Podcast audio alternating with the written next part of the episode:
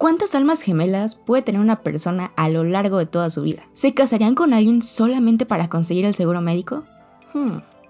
Hablemos hoy de Chacha Smooth y de Corazones Malheridos. Yo soy Anaí Medina y estás en Cine Script. Comenzamos.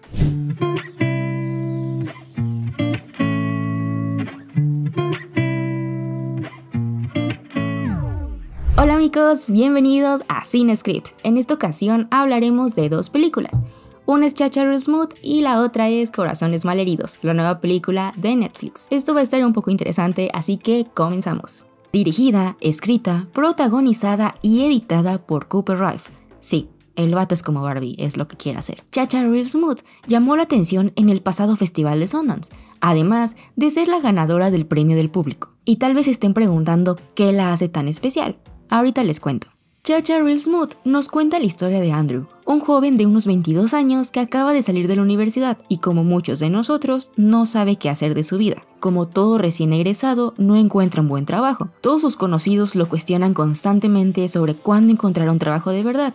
Si ya sabe qué hacer, ya saben, lo típico. Un día lleva a su hermano a un bar mitzvah y decide animarlo él mismo. Ahí es donde Andrew conoce a Domino, interpretada por Dakota Johnson y a su hija Lola, quien tiene autismo. Después del éxito obtenido, otras madres de familia quieren contratarlo para que anime las fiestas de sus hijos. Aunque al principio Andrew no quiere, termina aceptando, en lo que encuentra algo más estable. Domino y Andrew comienzan a entablar una relación más cercana, y este básicamente termina siendo el niñero de Lola. Conocemos más de la historia de Domino, que fue madre soltera, ahora está comprometida y ha tenido episodios depresivos, además de reconocer que criar a una niña autista no ha sido tarea sencilla. Y bueno, no les quiero contar el final porque yo tampoco lo vi venir. Palabras más, palabras menos, de eso trata la película. Tal vez a simple vista pudiese parecer bastante X, pero realmente esta película se siente como un apapacho al corazón. Creo que logro entender el por qué tuvo tan buena aceptación entre el público. Tenemos personajes con los que llegamos a simpatizar,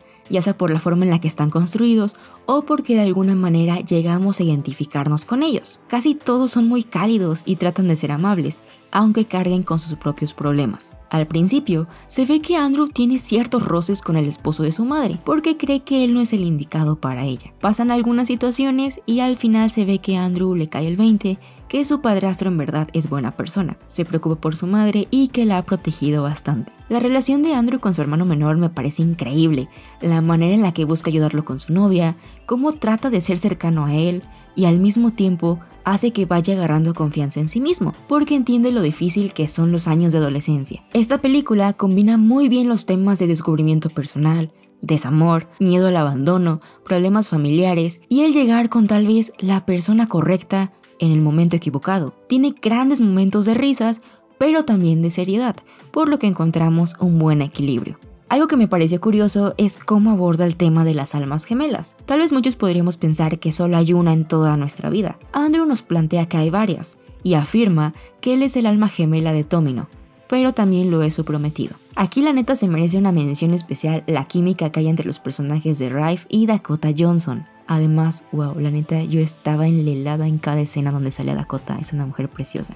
Me gusta mucho la representación de una nueva masculinidad que plantea la cinta, una donde vemos a nuestro protagonista demostrar sus sentimientos, llorar, ser comprensivo, bueno con los niños, ser bastante empático, vaya, toda una personalidad de Golden Retriever. Aparte baila, Creo que esto se debe más a que al final del día Andrew fue escrito e interpretado por Rife. Obviamente está diseñado para caer bien, y el director sabía que no habría nadie más que él para darle vida a nuestro protagonista. Este director en verdad entiende las preocupaciones de las personas en sus 20, entonces es fácil sentirse bien al ver la cinta. Otro punto importante es cómo tratan a Lola. Andrew busca integrarla y conocerla más para saber cuáles son sus límites y hacerla sentir cómoda. En ningún momento busca hacerla sentir especial por ser autista ni nada de eso.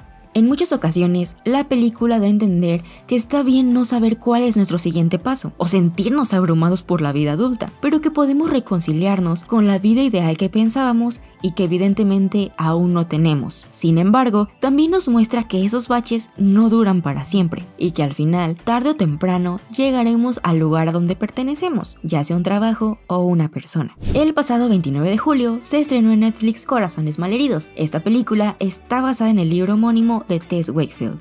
Está protagonizada por Sofía Carson, quien también compuso e interpretó las canciones de la cinta. Si se les hace conocida, sí, es Evie de Descendientes. Y también tenemos a Nicholas Galatzin, a quien vimos el año pasado en la película de Cenicienta. El nombre hace alusión a una medalla que el ejército otorga a los militares que perdieron la vida o resultaron heridos en batalla. Sin embargo, Sofía Carson dijo en una entrevista que su personaje representaba el lado liberal de Estados Unidos, o sea, azul, mientras que Luke representa el lado conservador, rojo. ¿Y qué pasa si combinas los dos colores? Exacto, morado. Y de alguna manera tiene sentido por este choque de puntos de vista y personalidades que tienen los protagonistas. La neta cuando la puse no esperaba mucho porque últimamente Netflix adapta libros bien Wattpad y quedan películas muy malas. Sí, a través de mi ventana, te estoy hablando a ti. Pero creo que esta vez Netflix me cayó la boca. Ojo, no estoy diciendo que sea una gran película, pero sí es mejor que muchas otras cosas que Netflix nos ha traído de este género. Aparte de las historias de Enemies to Lovers me dan vida, lo siento, es un gusto culposo. Una vez dicho esto, ¿de qué trata la película? Aquí conocemos a Cassie Salazar, quien trabaja en un bar y sueña con ser cantante y compositora, pero tiene muchas deudas médicas porque le diagnosticaron diabetes. Una noche se reencuentra con su amigo Frankie, quien está enlistado en el ejército. También conoce a Luke, con el que inmediatamente comienza a chocar por la personalidad tan distinta de ambos. Cassie le propone a Frankie que se casen, porque sabe que así podrá obtener el seguro médico del ejército y conseguir la insulina que necesita. Además, ambos recibirían un dinero extra cada mes. Pero Frankie le dice que en él, Luke escucha y al final se termina ofreciendo, ya que él tiene sus propios motivos para recibir ese dinero extra. Luego de casarse, Luke y Cassie creyeron que podrían manejar la farsa del matrimonio, ya que él estaría lejos por el ejército, pero el destino les aplica un pues no, Ciela, y los planes cambian, por lo que ambos tendrán que trabajar en sus diferencias y fingir que se quieren para que su matrimonio parezca real, aunque evidentemente en un punto de la historia esta mentira termina volviéndose verdad. Básicamente de eso va la historia. Creo que si les gustan las películas basadas en los libros de Nicholas Sparks, esta les podría gustar. Tiene muchas vibras similares. Me gustó la película y lloré en algunas partes. Sin embargo, estas peleas entre los protagonistas y sus argumentos a veces me dejaban así de...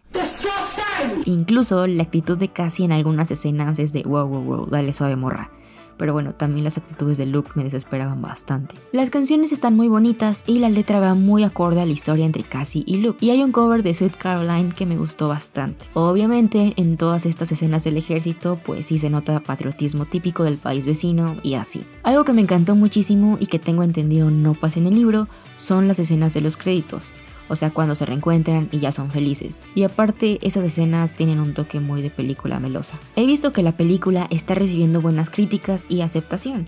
Desconozco si existe un segundo libro o algo por el estilo. Pero ustedes cuéntenme, ¿ya la vieron?